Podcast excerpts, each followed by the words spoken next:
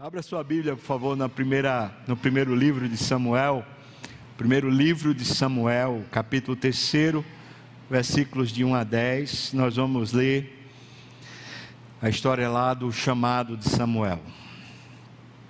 Essa é uma daquelas histórias que a gente pode ter muitas aplicações, mas hoje eu queria falar com você sobre uma só voz, uma única voz a quem devemos dar ouvidos um único Senhor que quer falar conosco e que quer nos conduzir.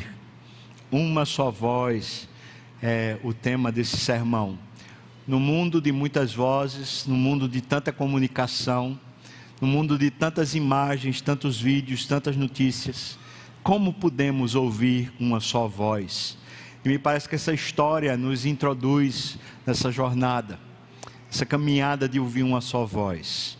E se a gente pudesse fazer esse destaque, a história dos homens de Deus que estão narradas na Bíblia, foram homens que resolveram levar a sério a voz do Senhor, homens que ouviram e se inspiraram e se deixaram conduzir pela voz do Senhor. Não há nada mais importante do que a voz do Senhor. Ela de fato criou o mundo. Tudo o que há foi pela voz do Senhor. É pela voz do Senhor que nós somos nutridos. É isso que está lá em Deuteronômio capítulo 8, versículo 3, como acabamos de ler. Não só de pão viverá o homem, mas de toda coisa que sai da boca do Senhor. Disso viverá o homem. Assim está na palavra do Senhor. Então, irmãos, a pessoa que quer levar a sério Deus, que de fato quer ter um relacionamento vivo com Deus, precisa da voz do Senhor. Vamos ler? 1 Samuel, depois, depois. O batismo vai ser depois. 1 Samuel, capítulo 3, versículo 1 até o versículo 10, tá bom? Diz assim a palavra do Senhor: O jovem Samuel servia ao Senhor perante Eli. Naqueles dias, a palavra do Senhor era muito rara, as visões não eram frequentes. Está aqui dando o contexto. Como é que estava a situação? Versículo 2: Certo dia, estando deitado no lugar acostumado, o sacerdote Eli, cujos olhos já começavam a escurecer-se a ponto de não poder ver, e tendo se deitado também Samuel no templo do Senhor, em que estava a arca, antes que a lâmpada de Deus se apagasse, o Senhor chamou o menino: Samuel, Samuel. Este respondeu: Eis-me aqui. Correu a Eli e aí disse assim: Eis-me aqui, pois tu me chamaste. Mas ele disse: Eu não te chamei, torna a deitar-te. Ele se foi e se deitou. Tornou o Senhor a chamar Samuel. Este se levantou, foi a Eli e disse: Eis-me aqui, pois tu me chamaste. Mas ele disse: Não te chamei, meu filho, torna a deitar-te. Porém, Samuel ainda não conhecia o Senhor. Eu vou destacar isso, irmão. Porém, Samuel não conhecia ainda o Senhor, e ainda não lhe tinha sido manifestada a palavra do Senhor. O Senhor, pois, tornou a chamar a Samuel terceira vez. E ele se levantou e foi a Eli e disse: Eis-me aqui, pois tu me chamaste. Então entendeu Eli que era o Senhor quem o chamava, quem chamava o jovem. E por isso ele disse a Samuel: Vai deitar-te. Se alguém te chamar, dirás: Fala, Senhor. Veja que o Senhor está bem destacado aí agora. Fala, Senhor, porque o teu servo ouve. E foi Samuel para o lugar que, e se deitou. Então veio o Senhor e ali esteve. Eu quero mais uma vez destacar. Dessa vez o Senhor esteve ali e chamou como das outras vezes: Samuel, Samuel. E este respondeu: Fala, porque o teu servo ouve. Amém e amém. Vamos orar mais uma vez. Senhor, mais uma vez, eu venho pedir a Ti que fales, fala conosco, ó Deus se quiseres, usa a minha voz. mas o Senhor é mais poderoso do que isso. Por isso que tua palavra fale conosco aqui, ó Deus. Alcança-nos, alcança-me, alcança todos nós. Eu te peço isso, ó Senhor, no nome santo de Jesus. Amém e amém. Sabe, irmãos, a proposta bíblica não é que a palavra do Senhor ou a voz do Senhor seja apenas um instrumento, uma ferramenta que nós administramos. A palavra do Senhor é verdadeira comida e verdadeiramente bebida. A palavra do Senhor é a ordem criadora de todas as coisas. O que quer dizer isso?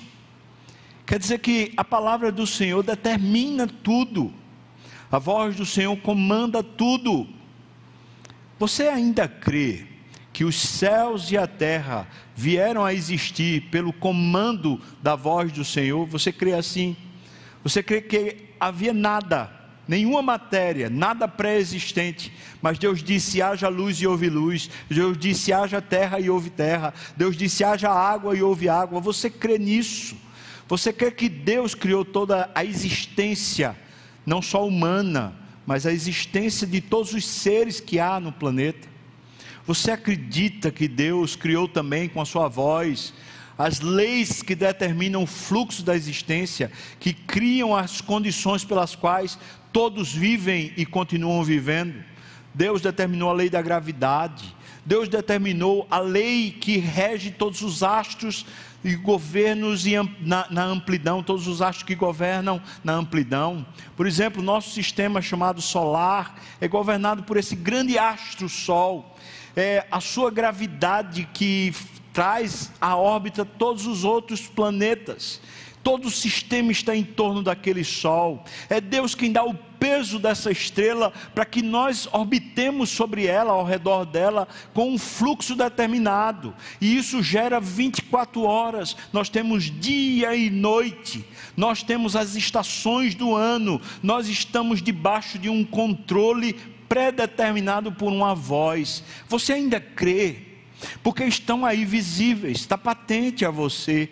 Algum tempo atrás, cerca de seis meses, Recife não estava tão quente, mas como está quente agora?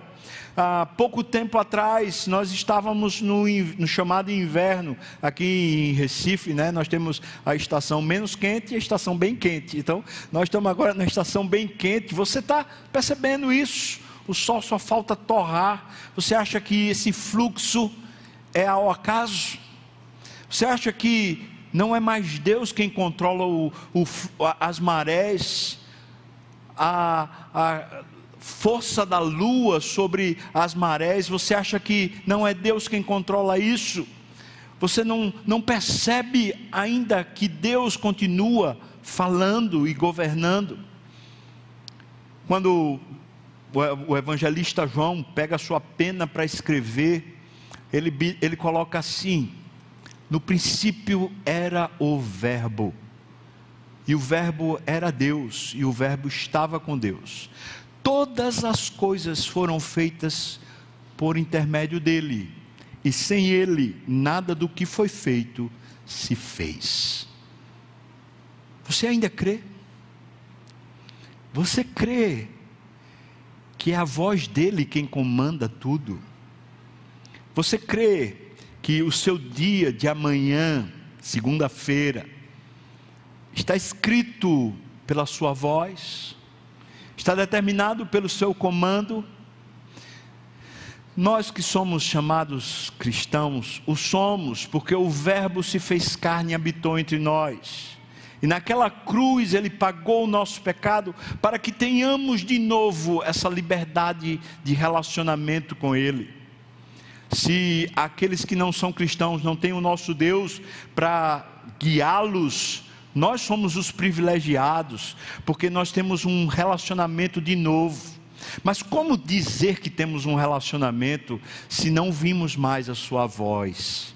Se não conseguimos discernir a voz dele de todas as demais vozes que tentam continuamente falar ao nosso coração? Na linha da psicologia, fala que todo ser humano tem pelo menos três vozes contínuas interior, tentando lhes reger, lhes conduzir. É o que a Bíblia fala sobre o coração enganoso, desesperadamente corrupto. Mas se não bastasse as vozes interiores, nós temos também todas as vozes fora de nós. Nós temos as nossas vozes familiares, os amigos, os parentes, pai, mãe, marido, esposa, filho, que fala conosco, tentando dizer para nós que decisões tomar, quais são as melhores escolhas, tentando dizer para nós a direção da nossa vida.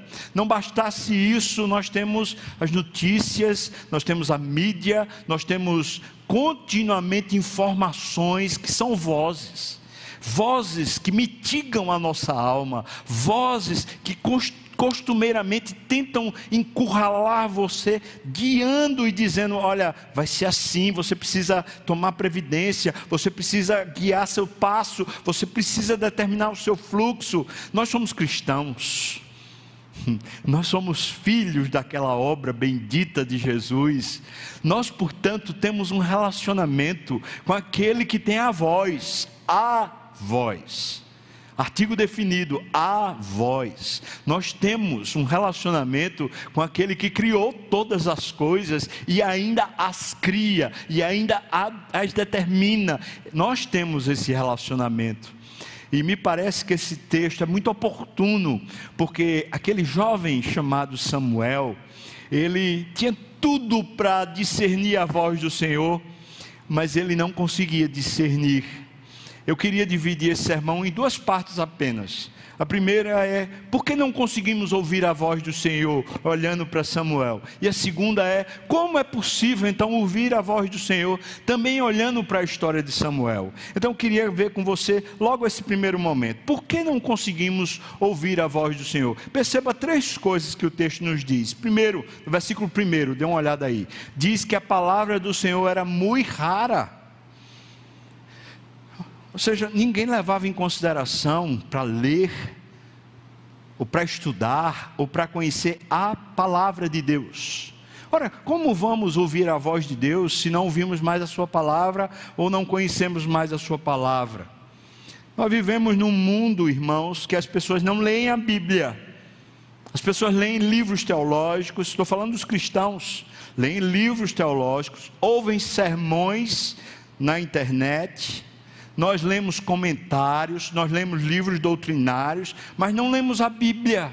Ora, qual a utilidade do comentário, do livro teológico ou mesmo dos sermões se não tiver Bíblia? O que é que faz finalmente ser pertinente e ser abençoador o comentário, o livro teológico e o sermão, se não a Bíblia? Tire a Bíblia e você não tem mais nada. É só palavra de homens, é só mecanismos humanos. Mas irmãos, volta para a Bíblia e você tem tudo. É ali que a sua vida se estabelece. Pelo amor de Deus, irmãos, não vamos negligenciar, porque aqui diz que Samuel não conseguia discernir a voz de Deus, não conseguia ouvir a voz de Deus, entender a voz de Deus, porque a palavra do Senhor era muito rara naqueles dias. Ora, nós não podemos dizer que há pouca palavra de Deus nos nossos dias, mas podemos dizer que há pouca leitura ou pouco conhecimento da palavra de Deus. Os cristãos estão afeitos, acostumados a simplesmente pegar alguma porção das Escrituras, determinado tema das Escrituras e se apegar a eles e não olha mais para a palavra como um todo. Veja que o que está escrito lá em Deuteronômio 8 diz que é tudo que sai da boca do Senhor, qualquer porção que sai da boca do Senhor. Veja que Paulo escrevendo a Timóteo diz que toda a escritura é inspirada por Deus. Há um costume novo, talvez não tão novo, mas certamente foi revitalizado nesses dias, dizendo que se você quer a palavra de Deus, você tem que ler os evangelhos. Apenas os quatro evangelhos, de fato, é a palavra de Deus, porque conta a história de Jesus. E apenas o que Jesus falou é que deve ser levado em conta. Mas quando você olha, você olha no Novo Testamento, a história como um todo. Você olha no Velho Testamento, toda a revelação processual para que viesse o Filho, toda a palavra é inspirada. Você quer conhecer a palavra, você não pode se apegar a um ponto da palavra, precisa do todo da palavra, precisa conhecer e continuar conhecendo. Você que é mais antigo na vida de fé, mais antigo nessa jornada de igreja, eu pergunto: quantas vezes você já leu a Bíblia toda? Por quantos anos você tem lido e relido toda a Escritura? Eu não estou falando de você conhecer os Evangelhos, ou conhecer o livro de Atos, ou você conhecer a jornada dos reis no Velho Testamento, ou conhecer o livro de Gênesis. Eu estou perguntando a você: você conhece de Gênesis a Apocalipse? Você já tem uma epistemologia dentro de você? Você tem aprendido a discernir sua vida a partir da voz de Deus por meio da palavra? Ou oh, irmão, isso é um exercício continuado, isso é uma coisa que a habita dentro de nós ou nós habitamos dentro dela. Veja que a palavra de Deus é para nós vivermos, é para consumirmos. Quando ela diz que é verdadeira comida e verdadeira bebida, está falando que nós a consumimos para termos energia e vitalidade espiritual. Ora, a palavra de Deus ela é doutrina e muitos gostam da doutrina. Muitos gostam de entender finalmente a sistemática da Bíblia. Nós lemos teologia sistemática e procuramos conhecer sistematicamente a Bíblia. Nós conhecemos as doutrinas da graça e amamos as doutrinas da graça. Mas a Bíblia não é só doutrina. Doutrina é ensino e ensino é para discípulos. Certamente nós somos afeitos, nós somos discípulos, mas alguns de nós acham que já não são mais só discípulos, são mestres deixaram de aprender, não estão mais olhando, por exemplo, para a doutrina da graça ou para a doutrina da salvação, não estão mais se alimentando da doutrina, eles sabem, eles conhecem, eles ensinam, mas não se alimentam mais, perderam estão deixando ser rara, estão se tornando a palavra de Deus rara, porque elas não comunicam mais a si, é apenas uma coisa na cabeça, mas não é mais no coração. Mas a palavra de Deus não é só doutrina, não é só ensino, a palavra de Deus também são preceitos, leis, ordens deveres que Deus entrega para nós. Deus vai lá e diz: não adulterarás. Deus vai lá e diz: não furtarás, não cobiçarás, não não guarda o dia de sábado. Você tem que guardar o dia de sábado. É preceito do Senhor. A palavra de Deus não muda. E os preceitos do Senhor não são é, é, equivocados. Se nós queremos ouvir a palavra de Deus, temos que pegar esses esses textos que, por exemplo, diz: ama tua esposa, diz seja seja submissa ao seu marido, são preceitos, e nós às vezes não gostamos dos preceitos, nós gostamos da doutrina, mas não gostamos dos preceitos. Ah, os preceitos parece que me condicionam, parece que me ingessam, parece que determinam coisas que eu, eu não consigo entender, pois os preceitos também são palavra de Deus, e eu e você, se damos valor à palavra de Deus, não podemos só de, gostar de uma coisa ou gostar de outra, temos que aprender a gostar do todo, mas a palavra de Deus também são histórias histórias, narrativas. Você lê a história de Abraão, você lê a história de Moisés, você lê a história de Davi, você lê a história de Paulo, você lê a história de homens que pegaram os preceitos e as doutrinas e colocaram em, em vida, colocaram em forma operante. Se você vai até a galeria de fotos lá de Versalhes, no primeiro andar, você vai encontrar só fotos de, de homens que foram governantes, regentes, imperadores lá da França. Mas se você andar no, no, no andar inferior, inferior, você vai ver aqueles mesmos homens agora pintados em pinturas no momento histórico em que eles estavam agindo que mudava a história, as ações dele mudavam a história. Certamente, se andamos pelo primeiro, pelo primeiro andar, nós raramente vamos nos deter apenas na foto daqueles homens, mas quando nós andamos por baixo, nós conseguimos ver a história em andamento, nós conseguimos entender como aquele homem se tornou importante na história. Pois, irmãos, assim também é a palavra de Deus para nós. A doutrina é uma benção e também os preceitos são uma benção, mas elas precisam entrar na nossa vida. E nós, quando lemos as histórias, nós lemos essas doutrinas e esses preceitos sendo vividos, experimentados ou sendo violados e eles sofrendo as consequências. Nós precisamos aprender por meio das histórias também, mas não apenas histórias, não apenas doutrinas, não apenas preceitos. Nós também temos na palavra de Deus promessas. E o que são as promessas? São aquele revigorante para a alma, aquele, aquele sanativo para a nossa alma, aquele remédio que nos fortalece e nos restaura. Quando você lê a promessa de Deus, você pensa, tem futuro, tem esperança a coisa não está assim. Deus certamente ainda tem isso para mim, Deus ainda tem caminho para a minha vida. Aqueles que estão depressivos ou estão tomados por apreensões, por cuidados terreais, quando ouvem a promessa do Senhor, é como se fosse uma novidade de vida, é como se houvesse uma abertura numa caixa fechada, é como se eu estivesse uma luz no fim do túnel, de repente oportunidades aparecem e a alma revivesse, por quê? Porque a pessoa viu, a pessoa descobriu de novo que Deus está presente na história, as promessas são para nós hoje, e também são alimento, mas alguns de nós né, não conseguem mais discernir, nem conhecer, nem saber o que é promessa. Mas a palavra de Deus não é apenas isso, a palavra de Deus também são profecias. Certa feita, Spurgeon estava conversando com George Miller e Jorge Miller estava dizendo: Olha, eu amo a palavra de Deus toda, leio ela toda, mas especialmente os profetas. E então Spurgeon perguntou para Jorge Miller: Mas por que os profetas, por que as profecias são tão importantes para você? E ele explicou assim: Ele disse, Quando eu era pequeno, eu costumava andar com o meu pai. E muitas vezes meu pai conversava com seus amigos numa linguagem que eu não entendia era linguagem de adulto.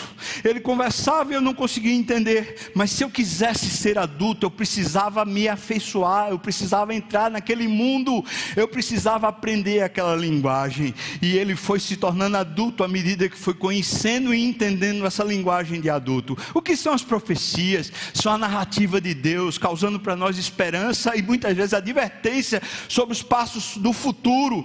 Não são as notícias dos jornais, não são o que o mundo deve determina, mas é o que Deus já tem narrado na Sua palavra sobre os passos do futuro. Se nós realmente amamos a vida, se nós realmente queremos ter um futuro, estão lá as profecias. As profecias, algumas já se cumpriram, outras ainda não se cumpriram, mas muitas vezes, quando nós estamos lendo os livros dos profetas, ou quando estamos lendo Apocalipse, ou quando estamos lendo até o livro de Judas, nós ficamos perdidos, nós olhamos aquelas palavras falando, nós não entendemos isso. O que é que ele quer dizer? O que é que ele quer dizer? Como aquela criança que não entende linguagem adulta, como aquela criança que parece que não consegue crescer, mas você quer crescer na fé, você realmente quer crescer na fé, você precisa da palavra de Deus toda, não pode ser apenas uma porção, tem que ser o todo da palavra de Deus, é por ela que vivemos, é por ela que existimos, é por ela que nós somos direcionados.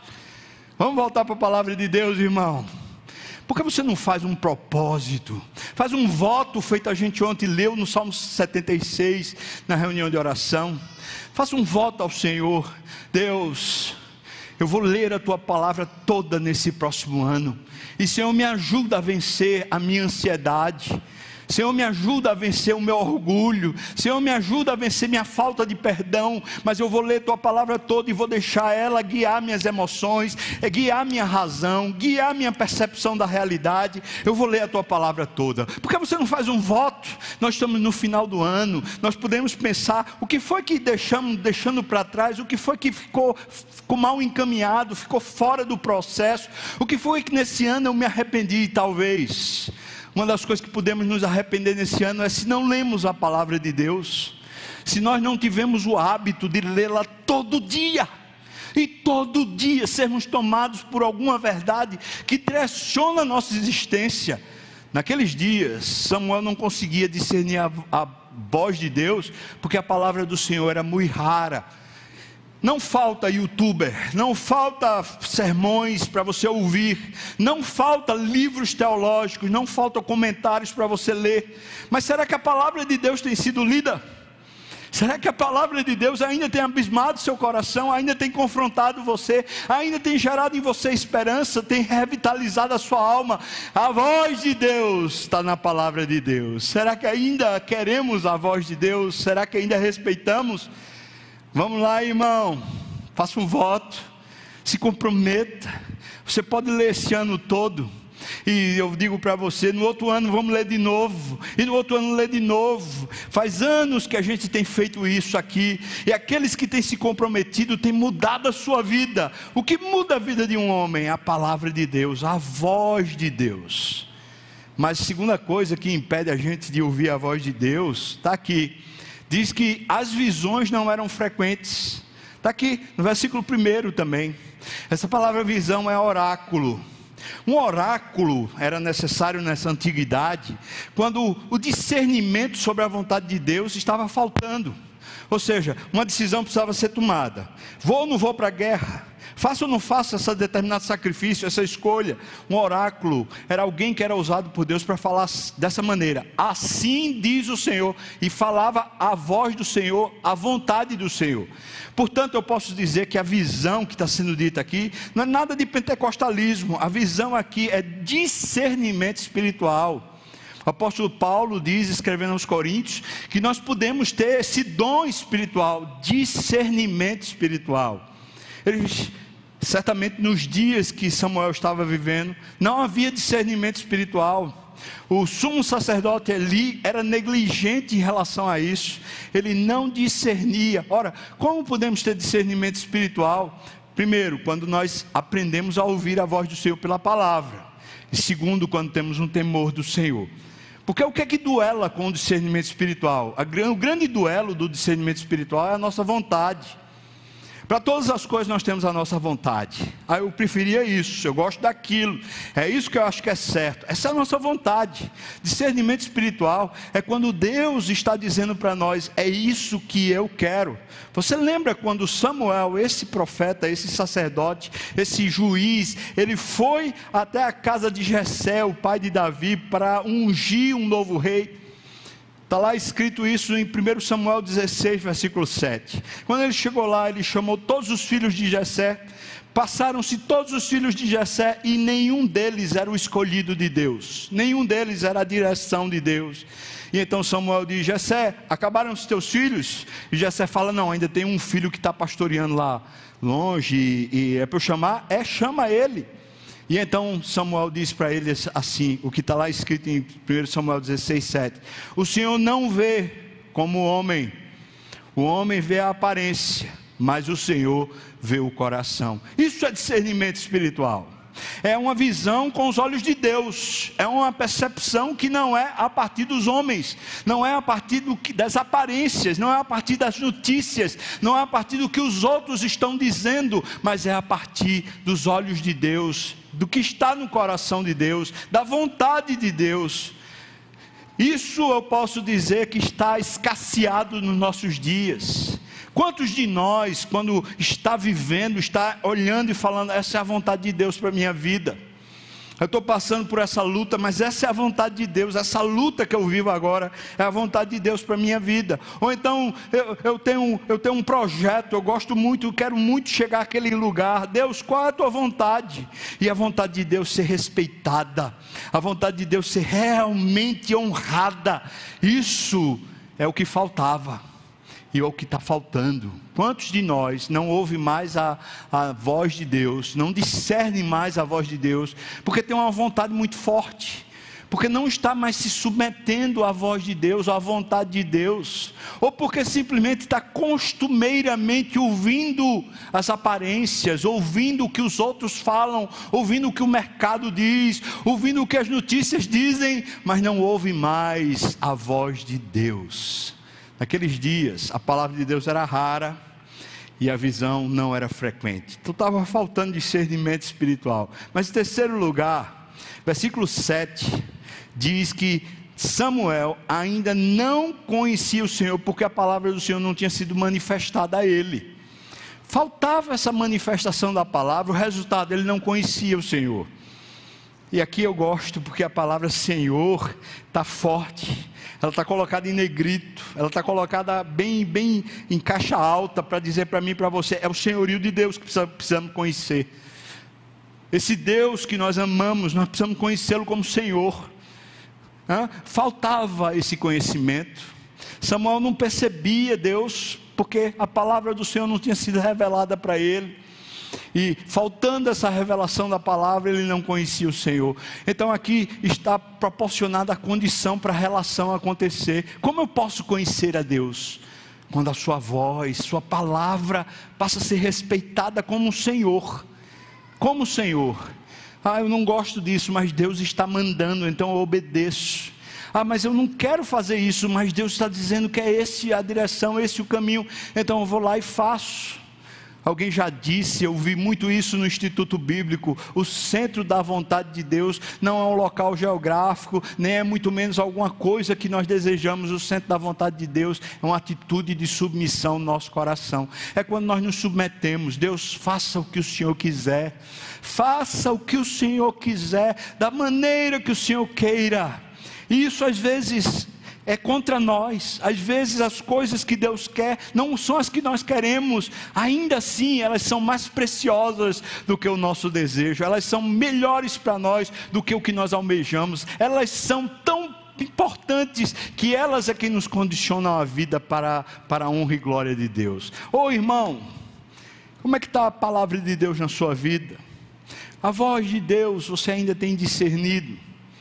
Deus ainda tem falado com você? Hum, enchido a sua alma. Por que não ouvimos a voz do Senhor? Porque a palavra é muito rara.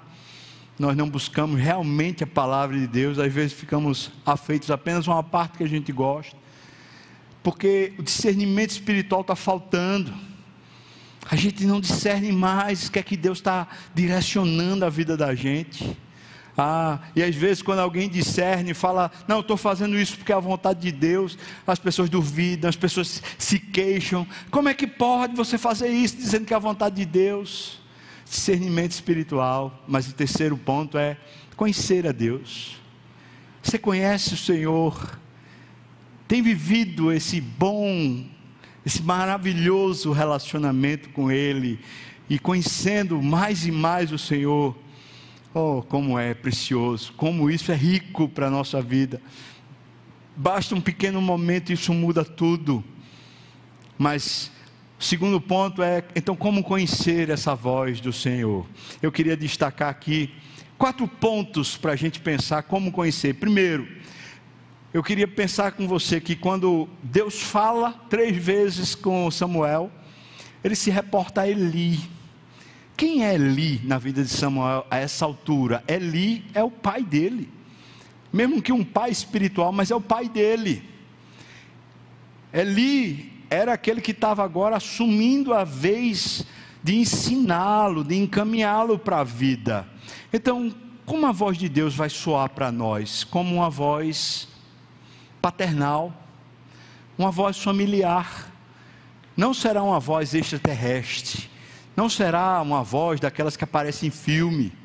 Não.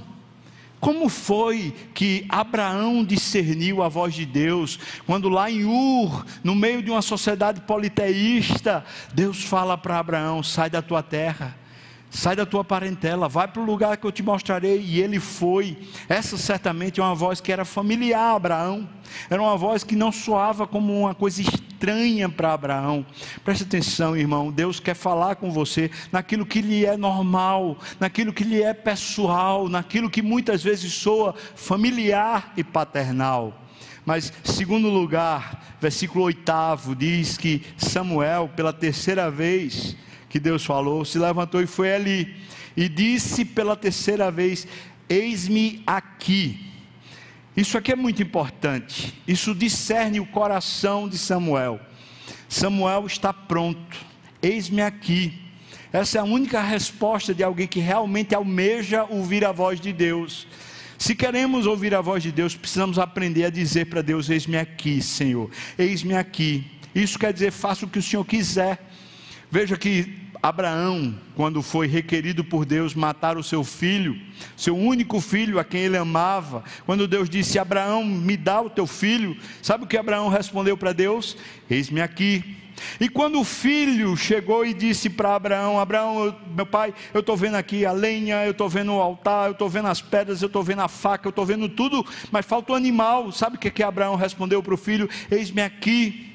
E finalmente, quando Abraão está pronto para matar o filho, o anjo diz: Abraão, e ele diz: Eis-me aqui. Ou seja, qual é a atitude do coração de Abraão, que mostra muito bem que ele estava pronto para ouvir a voz de Deus? Era uma, uma prontidão, era uma submissão, ele estava disponível. Você ainda está disponível? Hum? Está disponível para Deus? Deus, eis-me aqui Deus, eis-me aqui, pode fazer o que quiser de mim. da minha casa, dos meus sonhos, dos meus projetos, dos meus planos. Eis-me aqui, está tudo aqui, Deus, tudo aqui. Pode fazer o que quiser. Veja, Samuel ainda nem conhece a voz de Deus, mas é essa atitude que Deus quer quando Ele busca a gente para falar. Eis-me aqui, você quer ouvir a voz de Deus? Vamos aprender a nos dispor, vamos aprender a ter essa disponibilidade ah, o cansaço me tirou as forças, as tristezas e o sufoco me tiraram o ânimo. Não, não. Não, irmão, nós não estamos falando de circunstância agora, nós estamos falando de Deus, nós estamos falando de Deus falar comigo, falar com você. Será que isso não é o que importa? Será que isso não é o que muda a nossa condição? Eu preciso lhe dizer com todas as letras: você quer ouvir a voz de Deus? Mude a sua disponibilidade, mude a sua condição emocional, diga para Deus: Senhor, o Senhor sabe como eu estou fraco, mas eis-me aqui, o Senhor sabe como eu estou arranhado, machucado, mas eis-me aqui. Senhor, o Senhor sabe que eu não tenho condições, mas eis-me aqui. Essa é a posição no coração onde Deus fala. Mas, em terceiro lugar, versículo 1 ainda, diz que o, o jovem Samuel servia ao Senhor perante Eli. Junto com a disponibilidade, tem a, tem a oferta real. Naqueles dias, Samuel estava servindo. Como é que você quer ouvir a voz de Deus você não serve a Deus? Hã? Como? É, Deus vai falar com você para quê? Para quê? Qual a intenção de Deus falar com você se não é guiar você? E se você não serve como um servo ao Senhor, para que Ele vai falar com você se não há nem disponibilidade nem serviço? Samuel ainda não conhecia o Senhor, mas veja que o texto diz que ele servia ao Senhor. Veja, servia ao Senhor perante Eli. Mesmo sem conhecer ainda ao Senhor, ele serve ao Senhor perante Eli, que era o sumo sacerdote. Há muitos de nós está dizendo: não, não, minha relação com Deus é, é minha, é só eu e Deus, é na minha casa, no meu jeito. Não, não, não, não, irmão. Deus chama você para ser servo você quer ouvir a voz de Deus? Para você é importante ouvir a voz de Deus. Manter um coração de servo quer dizer que você está lá, pronto, está aguerrido, está servindo, está fazendo. Não, não saia dessa condição. Não comece a se tornar senhor e direcionador da sua própria vida. Você não é o árbitro, árbitro da sua existência. Você não é o juiz do seu caminho. Você é servo. Veja que o próprio Senhor Jesus, a voz de Deus, o comando de Deus, ele se esvaziou a si mesmo. Ele ficou reconhecido em figura humana e a si mesmo se fez de servo obediente até a morte morte de cruz. Essa era a voz de Deus para ele e ele serve. Como nós queremos nos relacionar com Deus se não servirmos? Se prontifique, diga: Senhor, eis-me aqui, pode me usar, pode me usar. Aí você diz, mas eu, eu já sou tão ocupado. Eu já estou tão ocupado com minha casa, estou tão ocupado com meus filhos, eu estou tão ocupado com, com as tarefas que eu tenho, com as responsabilidades que eu tenho, como eu posso ainda me colocar à disposição? Pois é isso mesmo que está faltando. Você está tão ocupado com o seu mundo, com as suas preocupações, com aquilo que você acha que pode fazer, e Deus está dizendo para você: não, não, não, desse jeito você não ouve mais a minha voz, você não sabe mais o meu caminho. Volte àquela posição onde você é servo, onde você está submisso, onde você serve na casa do Senhor e serve debaixo de liderança como Samuel. Sirva ao Senhor de volta, irmão. Sirva hoje. Voltemos ao Senhor. Mas o quarto, ponto que eu queria destacar. Você quer conhecer a voz do Senhor? Quer de novo ouvir a voz do Senhor? O quarto ponto está no versículo 3. Veja, diz assim: Tendo se deitado Samuel no templo do Senhor, em que estava a arca. E o texto diz que foi pouco antes daquela lâmpada se apagar. Isso dá a entender que estava falando do Shekinah de Deus, está falando daquela lâmpada, aquela luz de Deus que manifestava a glória de Deus em Israel. Em outras palavras, Samuel tinha um negócio com ele, ele queria estar perto, fisicamente perto, ele queria estar pronto. Esse menino tinha tanto lugar para dormir, tanto lugar, mas ele resolve dormir no templo. E ele não quer só o templo, ele está perto da arca. A arca, naqueles dias, evidenciava justamente isso: a santa e poderosa presença de Deus na terra. E Samuel escolhe: é ali que eu vou dormir. É, Eli está dormindo lá nos seus aposentos, mas Samuel vai para lá, para o templo, e ele vai para lá, para perto da arca. Esse é o último ponto que eu quero destacar. Você quer ouvir a voz de Deus?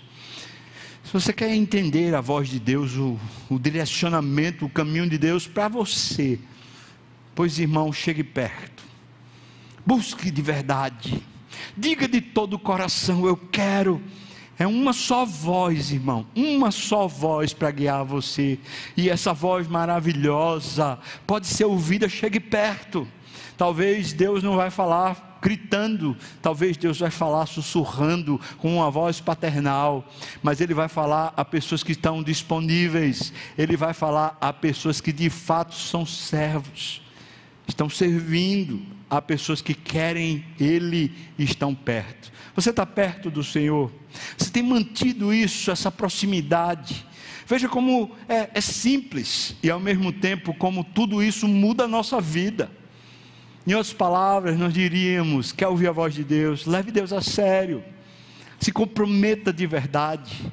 Diga para você mesmo, diga para sua alma: eu quero mais o Senhor do que qualquer outra coisa. Eu quero a sua voz. Eu quero discernir a sua voz. Quem dele se alimenta, por ele vive.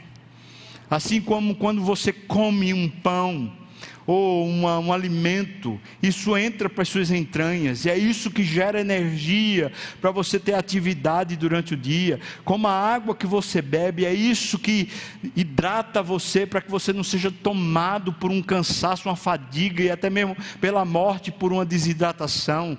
O que a palavra de Deus é, o que a voz de Deus é para a gente é alimento. É bebida, é a nossa hidratação, é a nossa maneira de continuar vivo. Algum tempo atrás eu vi um, um irmão nosso, que foi operoso aqui na igreja, gente que foi ativa, ocupou até cargos, foi tão usado por Deus, mas cansou, problema na vida privada, vida familiar, foi desgastando, foi cansando, depois começou a ter problema financeiro, e isso também foi desgastando a sua alma, e foi se distanciando, não só da igreja, mas foi se distanciando da palavra, foi se distanciando do hábito de buscar a Deus, e hoje diz: Eu não quero mais ir para a igreja. Será que isso não vai acontecer comigo? Vai. Se eu deixar de buscar a Deus, a frieza espiritual vai tomar conta de mim. Como, como diz o texto aqui, naqueles dias, a palavra do Senhor era muito rara, as visões não eram frequentes, era possível que alguém tivesse servindo a Deus e ainda não conhecesse a Deus. O texto mostra para a gente que é possível que a gente esteja longe do Senhor, longe do Senhor, mesmo achando que está perto. Você está perto ou está longe? Uma voz só é quem produz vida na gente uma única voz. Não sei se você já viu isso, mas eu vi algumas vezes em documentário e algumas vezes também assistindo é, a Discovery. Aqueles macacos que gritam muito forte, muito alto na selva. E eu fiquei percebendo eles, eles nunca descem. Eles fizeram das árvores a habitação deles. É ali que eles pegam os frutos, é ali que eles caçam, é ali que eles têm seus filhos, é ali que eles vivem em comunidade, nas árvores. A palavra do Senhor é a nossa casa, é o lugar onde vivemos. A voz de Deus é quem nos alimenta, nos fortalece, nos direciona. A, vo a voz de Deus é o nosso habitar. Ela faz a gente perceber o mundo de forma diferente ela faz as nossas emoções serem diferentes, ela faz as nossas relações serem diferentes, elas fazem a nossa percepção do futuro ser diferente, ela faz com que a gente tenha ânimo no meio da recessão, no meio da crise, no meio da seca, no meio da devassidão. A voz de Deus é o lugar onde podemos existir. Uma só voz. Você ainda quer, irmão? Ainda está no seu coração isso? Eu pergunto para você: você tem lido a palavra de Deus? Você tem lido? Realmente lido? Não um texto aqui ou ali, mas lido. Lido. Isso muda a vida de um ser humano. Volte a ler no nome de Jesus se você parou. Comece a ler se você ainda não começou. Continue lendo se você já, tá, já vem lendo, porque é isso que vai pondo o nosso mundo em ordem. Essa voz que criou todas as coisas é a única que é capaz de sustentar todas as coisas. Amém, irmão? Deus abençoe muito você. O desafio é: faça um voto hoje. Eu quero a tua voz, Senhor. Eu quero a tua voz. Vamos orar. Obrigado pela tua boa palavra, Senhor que nos alimenta e nos edifica.